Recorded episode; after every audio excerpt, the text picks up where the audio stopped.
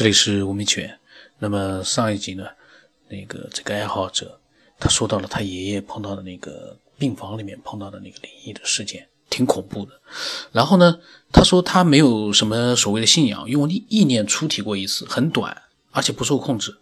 之后呢，这次之后他每天晚上运用都没有成功过，直到有一次，心跳很快很快。快到就要死的那样感觉，耳朵边上传来了爆裂声，他就停止了，因为他说怕死，他说感觉时候未到，还不能死，这个还真恐怖啊！那个心跳，嗯，不知道是他感觉心跳很快很快要爆裂了，还是真的事实上就是他的肉体的心跳很快，我不太清楚。然后他想说的是呢，通过爷爷这件事情啊，就他爷爷，嗯，那件灵异的事情，他思考了很多。并且呢，他相信有一个灵的世界。他说：“我们的圣人呢，就是他们来到了人间，他们引导人类精神力的发展，科技在精神力面前太弱。灵世界只要一个意念就能到达宇宙中的任何地方。当然，这个是他的思考，他的一个猜测。我觉得，因为这个没有办法去证实。目前来讲，我们没有办法去证实这个是真实的还是呃。”怎么样？他说：“爷爷这件事情呢，他们家里人找了高人看过，他他没有呃，就是说这个高人没有亲临，是相隔两百公里。然后呢，那个高人说呢，他看到的是灵体，是他们家的祖宗。那天晚上是来帮他爷爷渡劫的，但是也只能活三年。那他后来呢？他爷爷确实是九十二岁病逝。”这个就恐怖了。这个如果说是这个高人提前三年预测到说这个是祖宗来渡劫，然后呢只能活三年，他爷爷正好九十二九十二岁去世，也就真的活了三年。那这件事情我觉得就呃很厉害了。他说问我，他说不知道我有没有看过那个超时空接触。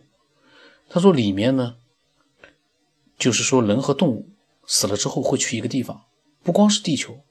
是通通过虫洞去，但是呢，死了的人已经在那里的人呢，也不知道虫洞是谁建造的，而且有的虫洞呢已经损坏了。然后他说呢，这个还有一些亲身经历，他也没说，要等他理一理，理清楚了再说。然后他跟我讲了一下他的对于维度的说法，他说佛教也好，道教也好。修炼的最高境界就是神游，其实就是出体。还有一些别的修炼者、高能者，其实都是出体。据说呢，有的高能者出体去看别的文明的生命呢，科技远超地球，早就能够星际穿越。也有一些呢是不如地球文明的，但是出体者说呢，他们并不知道被观察。也就是说，灵世界在我们的世界之上，但是灵世界呢？也有他们不知道的事情。那按照现在流行的纬度来说，他说按照推理呢，至少有第五纬度了。他说还有一件事情呢，简单的、简短的说一下吧。他说他奶奶呢是把他带大的，感情特别好。在他二十二岁的时候，他奶奶去世了。在这以后的八年，他经常梦到他奶奶，就睡在他旁边。梦中呢，床就是现实中的床。刚开始分不清楚是梦。还是醒，他就躺在他边上，身体冰凉，也不说话，身体僵直。但是他在梦中知道奶奶已经去世了，但他不害怕，也说不出话，就是哭，不是害怕的哭，嗯，是因为奶奶去世了难过的哭。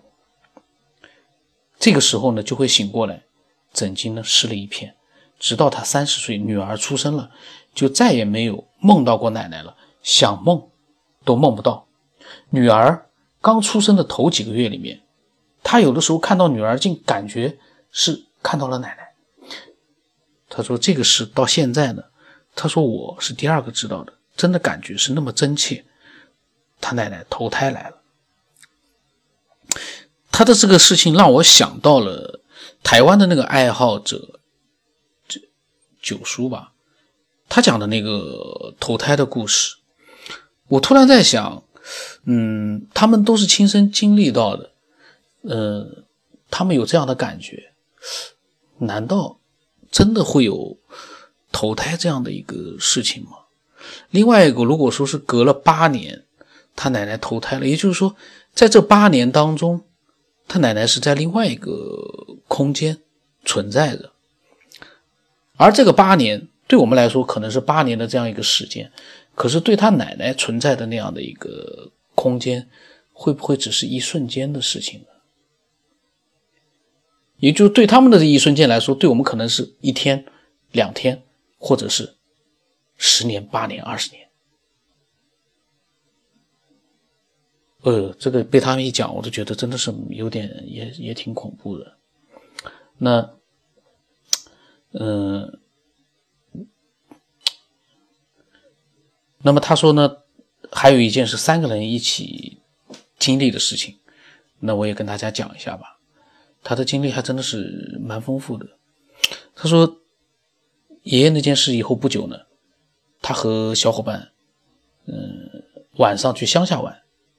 晚上两点多的时候呢，返回县城。他说现在改为县级市了。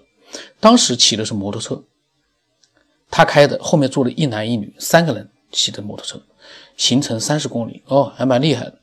快到县城的地方呢，有一个叫观音崖的路段，很陡很长的坡，路边上就深很深很深的沟，所以叫崖。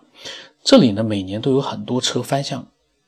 这个崖，但是都没有听说过有生还者，因为晚上没有人，他速度很快。到了这个出事地点的时候，后面的伙伴就拍他肩膀说：“到了观音崖了，慢一点。”他点点头，点了几下刹车。到了下坡的时候呢，他丢掉了油门，可是没有下到二十米，这个坡至少有五百米更长的这个长度，摩托。车的这个两个前大灯突然爆掉了，车子也熄火了，三个人就没有一个人敢说话。那个女孩子呢就瑟瑟发抖。这个时候呢，车子虽然熄火了，但是车速在惯性的作用下一点也不慢，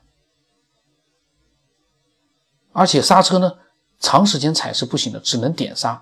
这样的话呢，车速是不会呃特别慢的，而且这种情况说起来很长，实际上很短。他就跟我讲的时候说一一段一段讲，但实际上当时的过程很短。他也许呢，他说也许是爷爷的那次经历让他胆子大了一点，他没有慌神，就是借着一点点的月光，摸黑的溜下了坡。因为大灯没有了，那种情况是可想而知的，而且速度你没有办法完全刹车，那是很恐怖的。保持一定的速度，你要保持它的方向，后面还带着两个人，确实是挺难的。他只能看到五米。以内的范围，五米之外是什么也看不到的，太黑了。那他说，如果说看到是沟，估计也反应不过来，他不知道能不能反应得过来。那么下坡了之后呢，安全地带之后，后面的两个一男一女的那个小伙伴呢，就夸他，他说，当时他心里面真的是觉得自己很很美。他说，他说那个坡真的是很邪门，到现在他也解释不了，两个灯突然爆掉了，而且呢。摩托车油门也熄火了。他说：“补充一下，他说那个时候的路不像现在有四车道、八车道什么的，就两个车道，两边是没有保护的柱子的。就那个时候，我我我我相信，因为，嗯，那个时候呢，有很多路，包括那个像他说的山崖的路，路边上是没有栏杆的，就是空的。你一不留神，你到了边上，你控制不了，你就会掉下去的，那是很恐怖的。而且他说那个坡。”不是直的，有九十度的弯，啊，这个还挺恐怖的，不是一条直坡，它中间有九十度拐弯的，